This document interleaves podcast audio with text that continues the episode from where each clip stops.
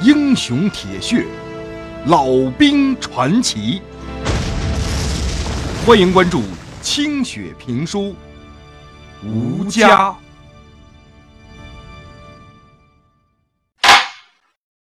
山顶上的鬼子已经挖了两个坑，正在那块支起重机枪装着子弹呢。几个工程兵开始搭建一个铁架子，其余的鬼子围成一圈，抽着烟聊天。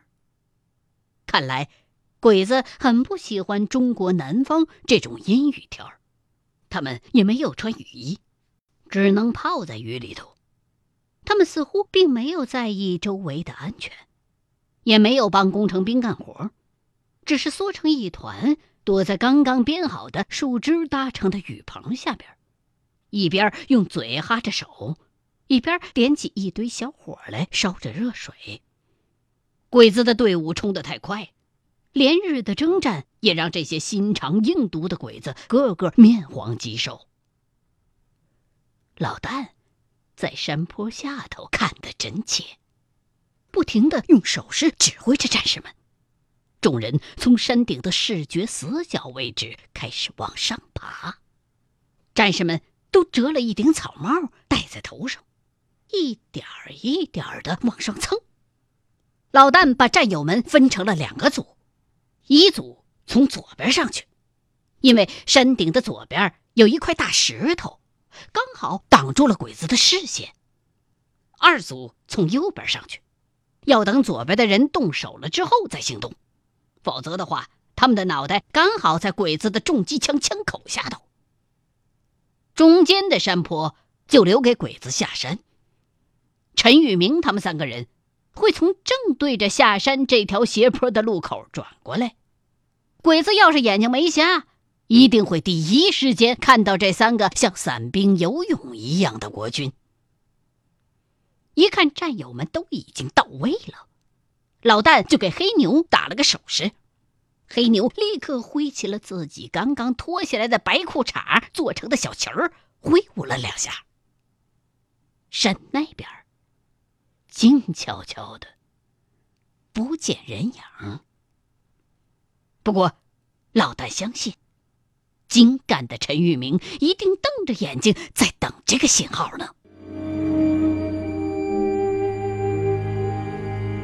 果然，没过多久，山顶上的鬼子就开始尖叫，紧接着枪就响了，近在咫尺的枪声在山里回荡，震得大伙心里边发瘆。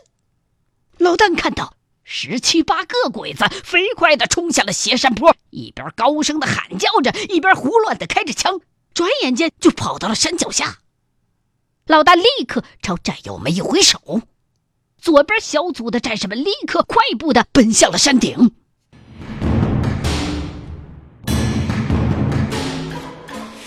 一绕过那块大石头，老旦就看见十几个鬼子正在往山下看着。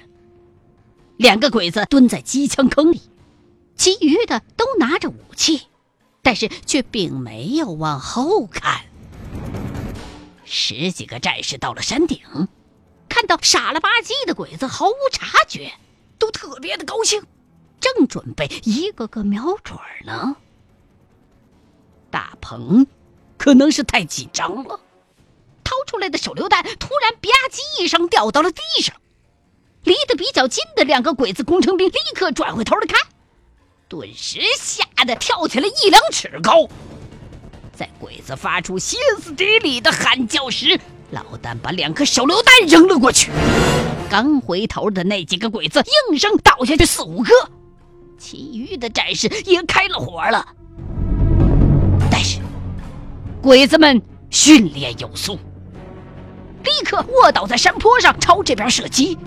大鹏的手雷准确的扔在了机枪手的坑里，两个鬼子刚打开重机枪的保险就被报销了。老旦正打着兴起呢，突然看到四栓朝自己扑了过来，还没反应过来到底是怎么回事就被扑下了山坡。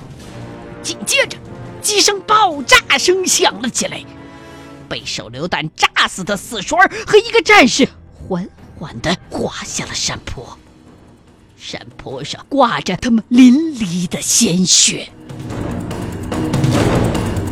老旦重新又跑上了山顶，山头东边的战士们都已经冲了上来，自己人的子弹好像打光了，正在和剩下的七八个鬼子肉搏呢。地上横七竖八的躺着鬼子和战士们的尸体，老旦习惯的去拿刀，可是，一把抓了个空，这才想起那把刀已经断了，正挂在自己的床头呢。他从地上捡起一个战士的枪。照着一个鬼子的后脑勺，呜，就抡了下去。鬼子的脑袋顿时被打得五颜六色，脑浆飞迸，一声未吭就栽下了山。鬼子们已经寡不敌众了，两个工程兵鬼子被黑牛按在地上抓了俘虏，其他三个正被十几个战士用枪往死里砸呢。大局已定。老旦跑到山顶，往下看，只见去追陈玉明的那几个鬼子已经折返了回来，正在往上爬。老旦刚回头喊了声“赶快”，觉得眼前火光一闪，三个战士在面前飞了出去，自己也被炸得头晕目眩。摸了摸，好像没有被弹片崩到。他赶紧站起身来看过去，才弄明白，刚才是有鬼子拉响了身上的一串手雷，围着他们的战士当场就被炸死了，其他几个人也受了不同程度的伤，而地上的那三个鬼子已经被炸得破烂不堪了。快点起来，鬼子回来了！老戴一边喊着，一边把鬼子的机枪手扔出坑去。拉开枪栓就要扫射，一路扳机，却没反应。他低头一看，发现重机枪好像少了什么零件儿，估计是被大鹏刚才的手榴弹炸坏了。老旦顿时激出了一身的冷汗。剩下的战士们捡起鬼子的枪，纷纷往山下边开火。大鹏已经被炸死了。没有人懂得怎么修这挺重机枪，只能把能用的枪和鬼子的手榴弹全用上。下边的鬼子疯了一样往上冲，东洋人的劲头还真不小，总能把手榴弹扔上来。老旦捡起一个落在脚边的，又扔了回去，炸飞了一个正在往上爬的瘦高个的鬼子。去追陈玉明他们的时候，鬼子带走了两挺轻机枪。这时候，那几个鬼子抬着机枪上了旁边的山头，架起来就朝这边开火。老旦和战士们立刻就陷入了被动，两边都有子弹打过来，又有两个战士倒在了血泊当中。黑牛用拳头打晕了两个俘虏，也加入了战斗。他们只能趴在地上躲过平扫过来的机枪。还要照顾还在往上爬的七八个鬼子，手榴弹已经用完了，鬼子眼看着就要冲上来了。就在这时，鬼子的那两挺轻机枪突然停了，山的那头传来了两声爆炸，紧接着机枪又再一次响了起来，但是这回，机枪子弹却并不是打向山顶。而是射向山腰上正在往上爬的那些鬼子。老旦听见黑牛高兴的喊声，抬头一看，隐约见到陈玉明和麻六正在用机枪扫着下边的鬼子。鬼子们被这突如其来的弹雨给打懵了，却无处藏身。山顶上，老旦他们也冒出头来，慢腾腾的一枪一个的瞄着他。饶是鬼子视死如归，悍性无比，可不一会儿，也终于叽里哇啦的全都见了阎王了。收拾战场，战士们牺牲了十名，不同程度的伤了六个，张弛在逃跑的时候被鬼子打中，当场就死了。而老旦，居然并没有受伤。两个鬼子俘虏醒了过来，脸被黑牛打得像发起来的馒头，胳膊腿儿也被捆了个结实，嘴里头被塞上了黑牛那条裤衩做成的小旗儿。战士们把牺牲的弟兄整齐的埋在一个坑里，鬼子的尸体和其他没用的东西都埋在另外一个坑里。两个坟都抹得平平的。看不出痕迹，以免被新的敌人发现。老旦让大家清点收拾起鬼子所有能用的东西，包括那挺重机枪。等一切收拾妥当，大家围在弟兄们的坟前，一齐敬礼。没有人流泪。全都静默的举着颤抖的手，久久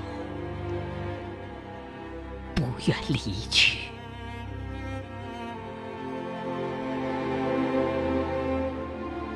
雨越下越大，时而滚过阵阵雷声。这短短的一个时辰。就决定了几十个人的生死，在这个无名的坟里，埋着来自各地的十个国军弟兄的亡灵。旁边的那个坟里，埋着远道而来的三十二个东洋人的身躯。他们就这样。埋在了这个无名的群山脚下。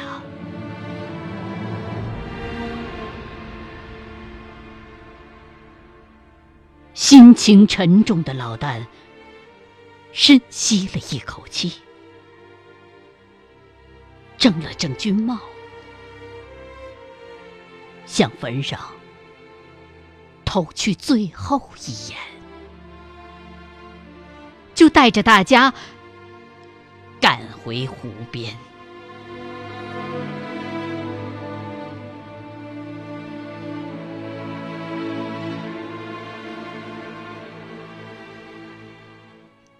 松石岭的雨总是如此的冰凉。快回到那一排草房的时候，战士们看到杨铁军披着蓑衣，一手拄着枪。坐在村口等着大伙儿呢。他已经浑身湿透了。一个穿着草衣的女人站在旁边，用树枝替他挡着雨。这个女人正是阿凤。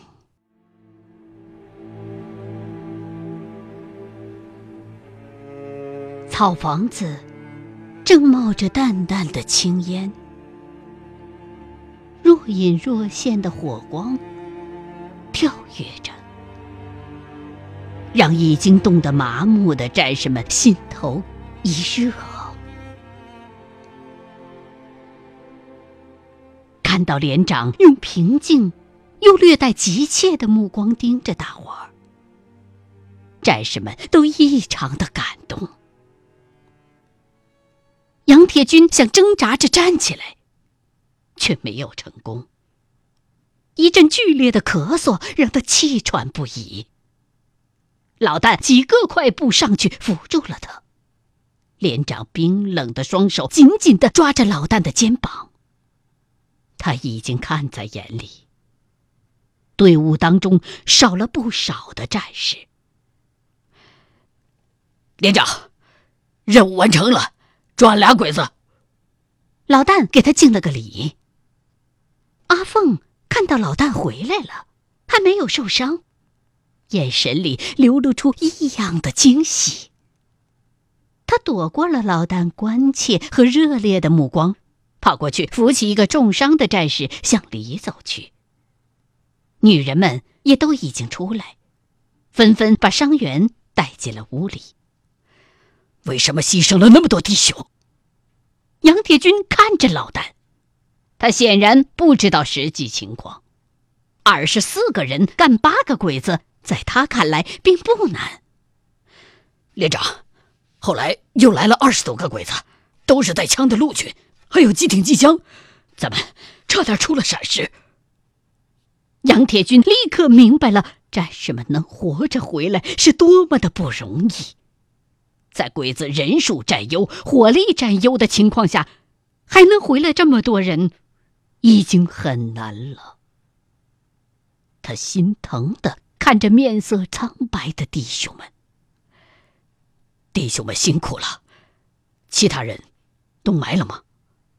都埋了，战场也打扫了，不仔细看就看不出来干过仗。埋了就好。陈玉明，回头统计一下，都是哪些弟兄？有什么收获？抓了两个鬼子，其他的都打死了。缴获了一挺重机枪，两挺轻机枪，步枪二十八支，手榴弹十五个。对，还带回来两部通信器材，有一个咱们也不知道是啥，其他没用的都埋了。通信器在哪里？黑牛赶紧把两台通信器抱到了眼睛发亮的杨铁军面前。杨铁军仔细的看了半天，对其中一个。只看了一眼就放下了，却将另外一个手提箱一样的机器翻过来调过去的看了个仔细。这个机器被装在了一个大包里，露出了一排细铁棍一样的东西。杨铁军把机器拿出来，从下边的袋子里又掏出了两个皮本子。他把这两个皮子本打开看了看，又互相对比着，只翻了几页。突然，他猛地单腿蹦了起来，差点摔了个跟头，惊讶的大叫着：“居然还有电池！老大啊，这玩意儿是什么？你知道吗？”“啊啊，俺不知道啊，没见过。”“这是日军的通信电报机，这两个是密码本儿，鬼子调集和指挥部队用的。”就是这个东西啊！看着激动的连长，战士们都有点迷糊，他们都不大明白这个东西意味着什么。赶紧进来，到屋子里去，把俘虏先捆起来，大伙我审他们。杨铁军把密码本揣在怀里，扶着老旦就往里走。大鹏呢？走着走着，杨铁军突然扭过头来问老旦：“死了？”傻乎乎的黑牛回答着杨铁军：“哎呀，可惜了，大鹏知道这玩意儿的重要性。”老旦扶着杨铁军，感觉到连长的身体不知道是激动还是寒冷，正在微微的颤抖着。走进草房，屋里架着一口铁锅，点着一堆小火。女人们把四周的门窗上都遮上了草帘子，只留下一个洞用来通风。火虽然不大，但是已经能让老旦觉得无比的温暖了。老旦，你把湿衣服脱了，我跟你讲讲，弟兄们牺牲的值啊！老旦看看没人，就把自己脱的只剩下一条裤衩一边烤着火。一边听杨铁军说话。鬼子和我们一样，指挥大部队都是用密码发报机。这边的命令用这本密码本改成一个数字的组合，然后再用这个密码本二次加密。那边收到命令的人再用这本密码本把命令还原。到目前为止，咱们的部队已经截获了鬼子的很多电报，但是因为不能把它们解密，所以就没有用。现在。有了这两个密码本就可以了，除非鬼子很快就换了密码。他们到山里来，可能是要提高信号的强度。这可真是歪打正着。我们曾经用两个团的兵力去夺，都没夺回来，居然被你给弄回来了。老大，就凭这件事，师部一定会给你记个大功的。老旦听得目瞪口呆的，他指着杨铁军手里边握着的那两本密码本，愣愣的问：“连长，你这意思是说，咱部队要有了这这这玩意儿，鬼子军队在哪儿就都知道了？不一定，但是可靠性会提高很多的。可是，哎呀！”那咱们怎么把他带回去呢？老旦很高兴，居然一不小心得了这么一件大功。但是，以他们现在的处境，回去太难了。鬼子的发报机，咱们也可以用的，可以调到咱们自己部队的频率上去。可，咱们没有咱们指挥部的通讯密码啊，没有密码。说实话，鬼子。不也会听明白的吗？杨铁军微笑的看着老旦，自信的敲着自己的头，轻轻的说了一句：“那些密码都在我的脑子里呢。”